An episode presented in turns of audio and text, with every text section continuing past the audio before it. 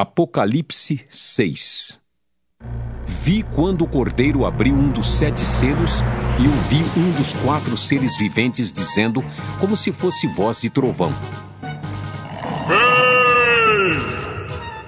Vi então, e eis um cavalo branco e o seu cavaleiro com um arco, e foi-lhe dada uma coroa, e ele saiu vencendo e para vencer. Quando abriu o segundo selo, ouvi o segundo ser vivente dizendo: Vem! E saiu outro cavalo vermelho. E ao seu cavaleiro foi-lhe dado tirar a paz da terra, para que os homens se matassem uns aos outros. Também lhe foi dada uma grande espada. Quando abriu o terceiro selo, ouviu o terceiro ser vivente dizendo: Vem! Então vi e eis um cavalo preto e o seu cavaleiro com uma balança na mão.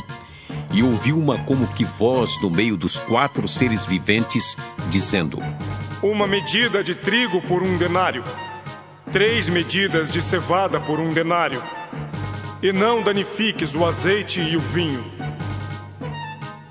Quando o cordeiro abriu o quarto selo, ouvi a voz do quarto ser vivente, dizendo: E olhei, e eis um cavalo amarelo e o seu cavaleiro, sendo este chamado Morte. E o inferno o estava seguindo. E foi-lhes dada autoridade sobre a quarta parte da terra para matar a espada, pela fome, com a mortandade por meio das feras da terra. Quando ele abriu o quinto selo, vi debaixo do altar as almas daqueles que tinham sido mortos por causa da palavra de Deus e por causa do testemunho que sustentavam. Clamaram em grande voz, dizendo: Até quando, ó soberano Senhor, santo e verdadeiro, não julgas nem vingas o nosso sangue dos que habitam sobre a terra?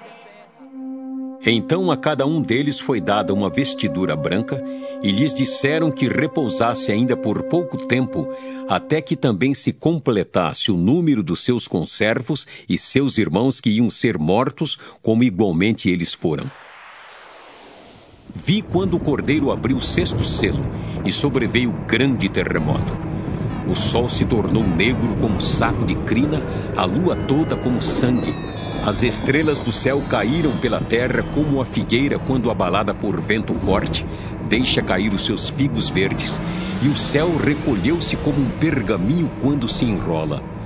Então, todos os montes e ilhas foram movidos do seu lugar os reis da terra, os grandes, os comandantes, os ricos, os poderosos e todo escravo e todo livre se esconderam nas cavernas e nos penhascos dos montes e disseram aos montes e aos rochedos: Cai sobre nós e escondei-nos da face daquele que se assenta no trono e da ira do cordeiro. Porque chegou o grande dia da ira deles,